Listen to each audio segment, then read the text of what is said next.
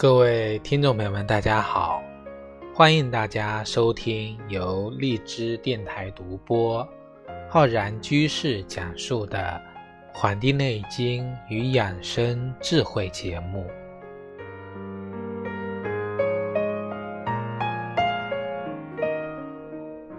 我们今天呢，来接着讲二零二零年庚子年五运六气的预测。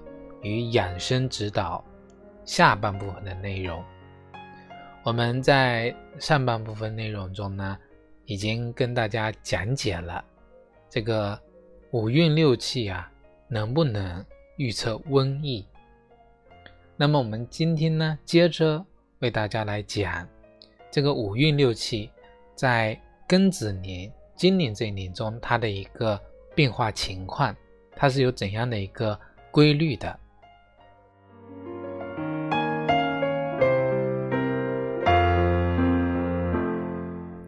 在上一期呢，我们讲过了，古人啊，通过观察听闻气象跟疾病的发生，发现啊，这其中具有一定的规律性。那么呢，它加以整合啊，总结之后，形成了五运六气。我们每年啊，对五运六气进行一个推算，能在一定程度上呢。预测该年发病的特点，那为我们医生呢啊治疗跟我们百姓预防疾病呢提供参考。我们今天呢在这里为大家做庚子年的五运六气预测，并且呢为大家提供养生的建议，希望能够呢给大家带来帮助。首先呢，我们通过听干啊来进行推五运。首先，庚子年呢是以庚化金，所以呢大运是金运。又因为这个庚呢为阳干，本来呢金运太过，今年呢是这个少阴君火司听，火呢又能克金，所以呢两者扯平了。所以今年呢，五运是平运，为审平之年。今年的客运呢是第一运是金运啊，往下推呢，按照五行相生的顺序，二运呢属于水，之后呢是木运、火运、土运，主运和客运叠加起来啊，就成了这个。审平之年，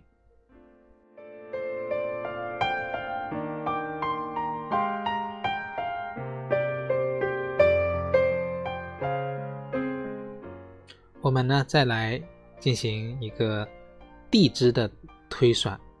那么灵支呢是推我们的六气的，庚子年子午之岁，善见少阴。今年呢少阴君火司听。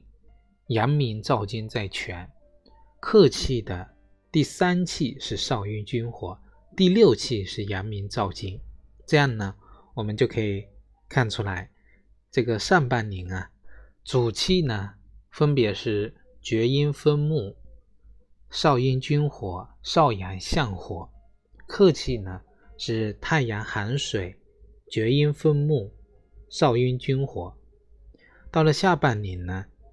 分别是主气太阴司土、阳明燥金和太阳寒水；客气呢是太阴司土、少阳相火和阳明燥金。那我们把一个通过天干推五运、地支推六气的两个呢叠加起来，再跟时经作为一个参照，再加上必要的其他内容呢。就形成了我们今年庚子年的一个五运六气的一个示意图。那么今年的这个示意图，那么从整体上看是金运，司天之气为火，火克金，气克运，为天行之年，气化呢就是气候变化会比较剧烈。同时呢，庚子年宁干和宁支呢都为阳，值宁大运为金，在权之气，也就是阳明照进啊，也是金。所以值宁大运跟在权之气的五行属性又相同，我们呢在五运六气学说中把它称之为天福之年，那也意味着气候呢变化剧烈。所以呀，这个天咸之年和天福之年，两者呢相加，意味着呢气候变化呢会更为剧烈。所以呀。《黄帝内经与养生智慧》节目呢，在这里提醒大家，在健康方面还要多多注意，尤其是老人、孩子、体弱者、身有数疾之人，都要小心的扶持。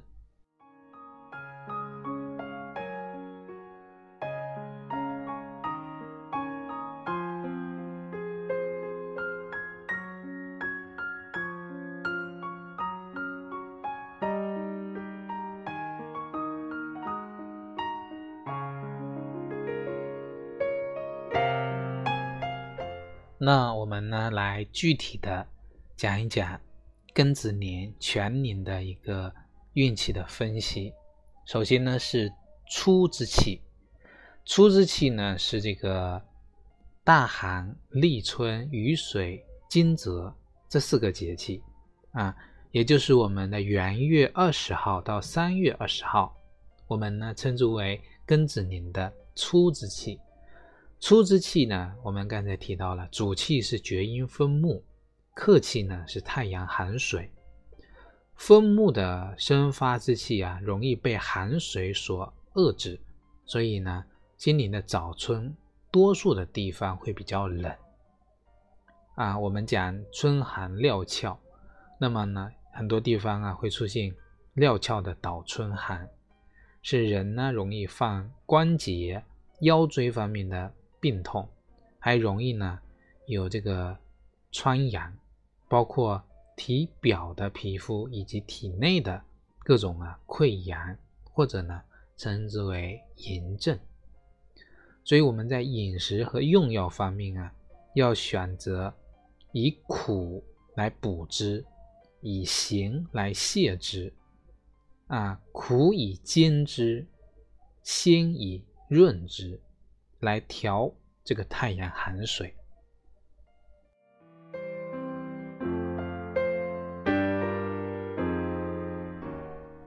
那么，这个庚子年的二之气呢，是春分、清明、谷雨、立夏这四个节气，也就是我们的三月二十到五月二十，称之为二之气，主气少阴君火。客气厥阴分木，在这个时候呢，分木相生，火借风势，风助火威，所以呢，气温啊会迅速上升。那么今年的夏天会热得早一点，一定会有人呢说冬天才过啊，一下子呢就迈入了夏天，其实是春天呢过于短暂。我们呢气温啊。陡然过热之后呢，就会造成物极必反，出现大幅度的降温。那这个时候呢，会有很多人啊出现小便不利这样的问题，或者呢出现红眼病。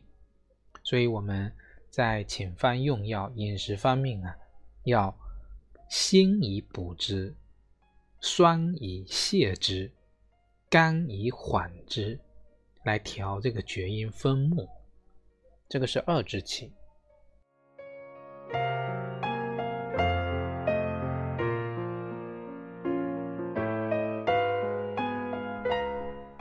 三之气呢是小满、芒种、夏至、小暑这四个节气，也就是二零二零年的五月二十号到七月二十二号，啊，主气是少阳相火，客气呢是少阴君火。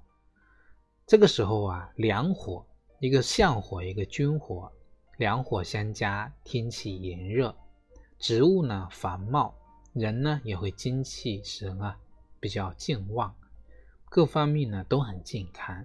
但是呢，因为今年啊主运是这个金，所以在这一片大好的火热之中呢，会不时的来一次降温，给人们呢带来感冒、咳嗽、红眼病、心绞痛，还有这个心肺功能比较差的人呢，在这段时间啊。如果遇到降温呢，是一定要引起注意的。我们在饮食用药方面呢，要以行补之，肝以泻之，酸以收之，来调其少阴君火。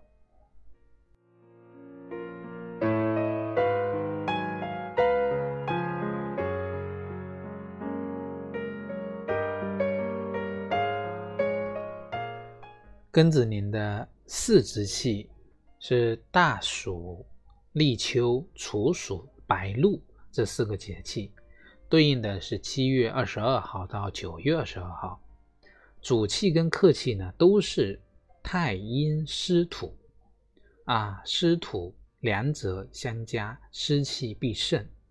太阴属土，能生金，为气生运，因此呢。阳明照经之行之令呢，易行，在这个时候呢，会表现为肃杀跟收敛这两方面，容易呢收敛湿热，容易啊出现黄疸啊、阴干、鼻炎，还有疟血的症状。湿气收敛到了一定的程度啊，会。运化不利，那这个时候呢，就容易出现水饮之症，相当于各种的积水。我们在饮食用药方面呢，要甘以补之，苦以泻之，淡以胜利，来调其太阴湿土。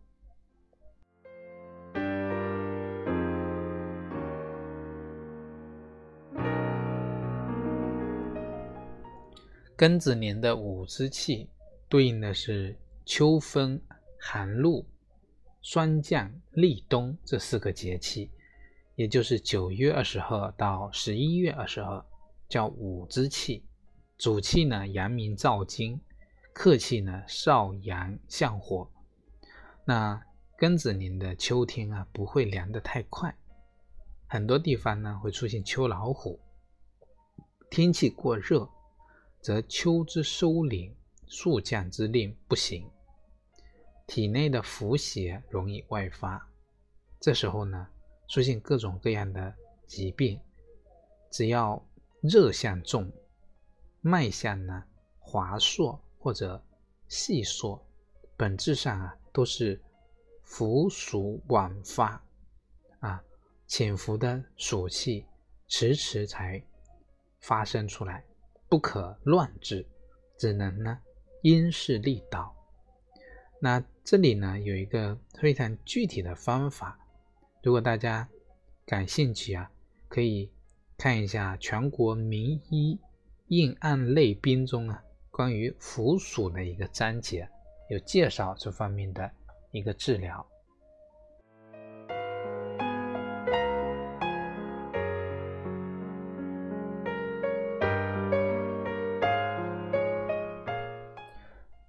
小雪、大雪、冬至、小寒这四个节气呢，是我们庚子年的中之气。这段期间是十一月二十二号到次年二零二一年的元月二十号。主气太阳寒水，客气阳明燥金，金水相生。但是呢，人行燥令，所以天气会很冷。但空气呢会比较清新，雾霾较少。在伏火在内的人呢，容易出现咳喘、上部肿胀。火以在人体上部发病为多。那如果天气太冷，又有人呢会出现重寒、小腹疼痛的这些症状。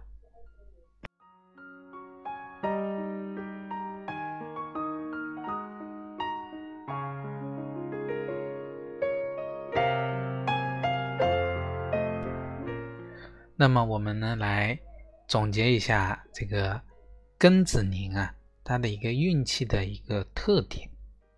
我们呢首先回顾一下过去二零一九年己亥年的岁末，我们受到少阳相火在权的影响啊，会呈现出一个暖冬的趋势，整个气候、物候、症候特点跟我们《黄帝内经》中。关于己亥年中之气的描述呢，非常的吻合。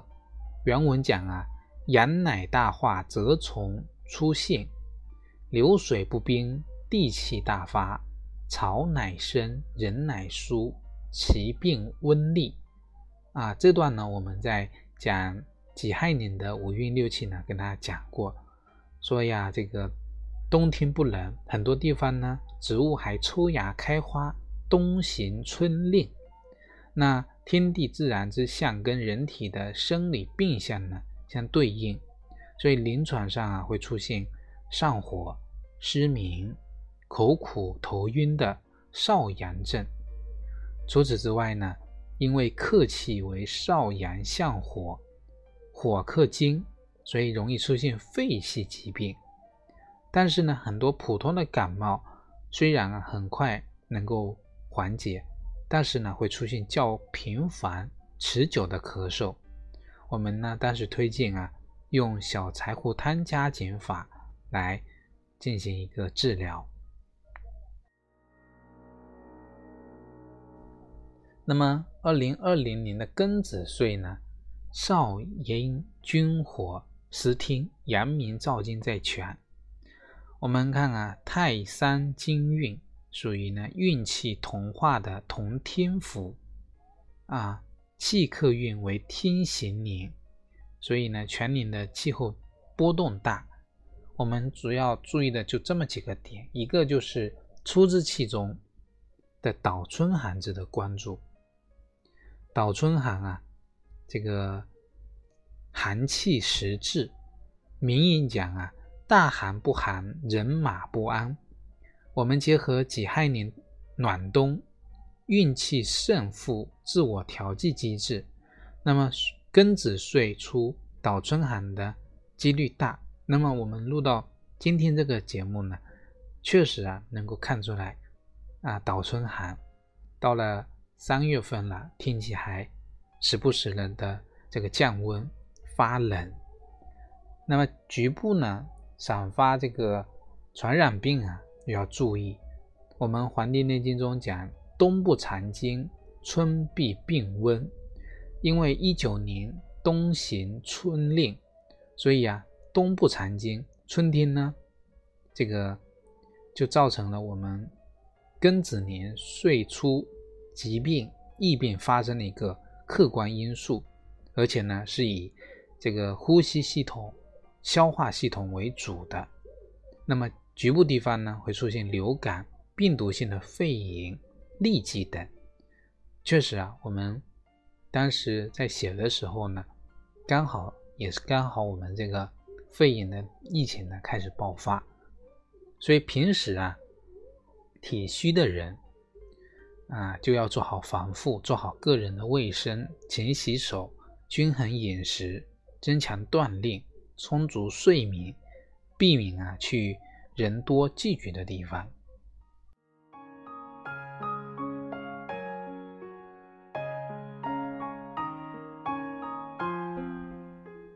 第二个要注意的就是肺系系统的发病，就是肺部啊，我们讲根属金，在脏为肺，在窍为鼻，在脾为啊体毛为脾，在病为咳，再加上少阴君火司天，阳明照金在全。就容易出现我们讲的民病、咳喘、血溢、血泄。那么注意到啊，这个过敏性哮喘、过敏性鼻炎、皮肤病以及一些出血性的这个疾病发生呢，我们在遇到这些症状的时候呢，可以通过一种用乌梅三十克。仙鹤草三十克，地骨皮十克，防风五克，来进行煎水代茶饮用，进行一个预防治疗。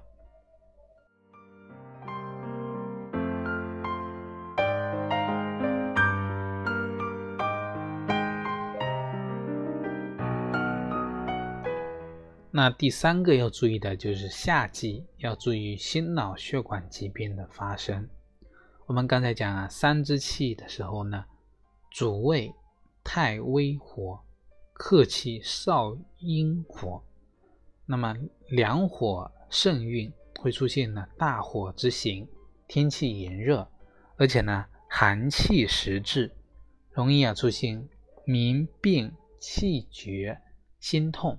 那有心脑血管疾病基础的人呢，要注意啊，这个心脑血管疾病的发生，如果有不适的呢，要及时啊就医就诊。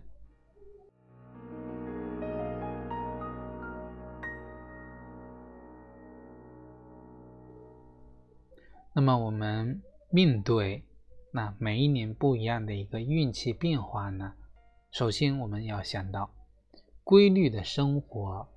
包括规律的饮食、规律的作息，它都是我们啊战胜各种外界环境纷繁复杂的一个基础。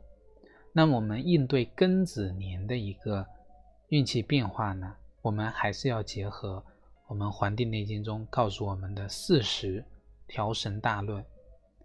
比如说春三月啊，对人体而言，最佳的睡眠时间应该是晚上。二十二点前后，保证呢六到八个小时的睡眠。大寒过后，春天的气息已经嗅到，那么这个时候大家应该早起。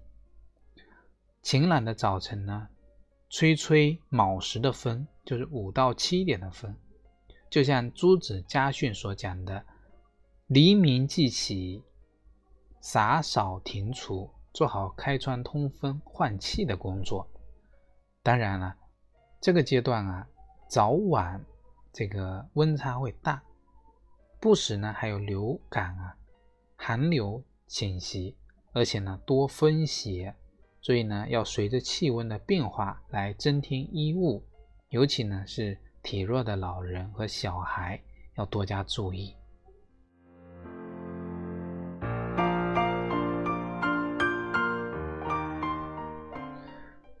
其次呢，要适度的锻炼，可以增强人的抵抗能力。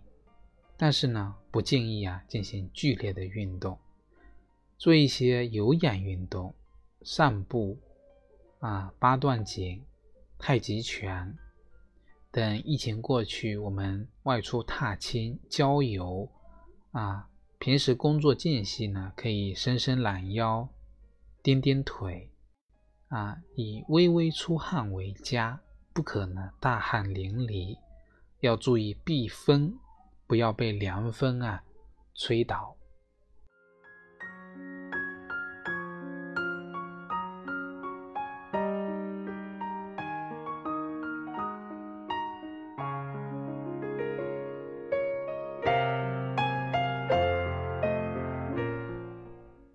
那么。在这里呢，给大家推荐啊一个运气的处方，来预防我们今年的各种时期的流感。那么这个处方呢，以紫苏五克、淡豆豉三克、炒炙壳五克、炒厚朴五克、制半夏五克、陈皮五克。生甘草五克，生姜三克，来作为一个啊处方。这个方子啊，是根据清代学者王勋《慈寒集三元普济方》中所定庚子春日外感方来进行预防普通感冒、流感保健用药，每日一剂，用水煎服。每周呢两到三次即可。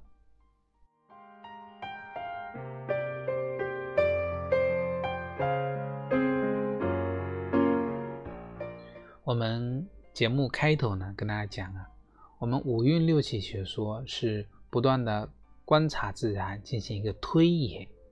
我们日常都讲知常达病，观气之寒，来以调之，这是我们最基本的一个原则。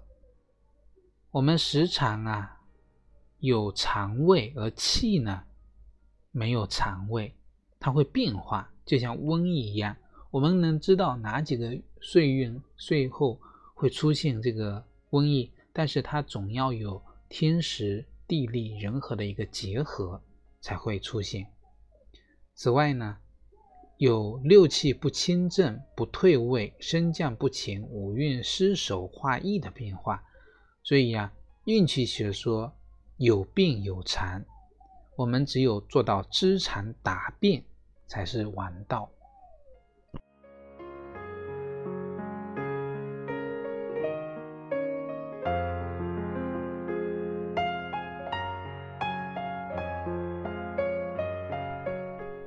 那节目最后呢，跟大家讲一讲运气学说，它是探讨自然变化周期规律跟人体健康和疾病影响的一门学问。我们这里讲的周期性的规律啊，它是基于自然界六气六律和五气更历的这么一个六五节律，即五运六气的决力。运气学说认为啊，天人合一是。人天之间动态节律的同步和谐，是人体健康的基础。天人合一的失调，它是造成一切疾病产生的原因。所以呢，在运气学说中，尽管气候对疾病有多大的作用，但是呢，气象、物象、脉象、病象都受五运六气规律的影响。气象和疾病是平行相关的两方面，不完全是因果。那病象、脉象呢，可以单独或在气象之先出现。所以五运六气它不是源于古人对气象的一个总结，它不能定义讲是我们古代的医学气象学。同时呢，古人在论述五运六气的时候，常常会联系听闻。但是呢，天字为天，岁字为岁，古人只是借天象来标示五运六气。实质上呢，听闻是符号，是工具，不是由听闻决定了五运六气。这些呢，我们学习这个五运六气学说的时候呢，一定是要这个知道在心的。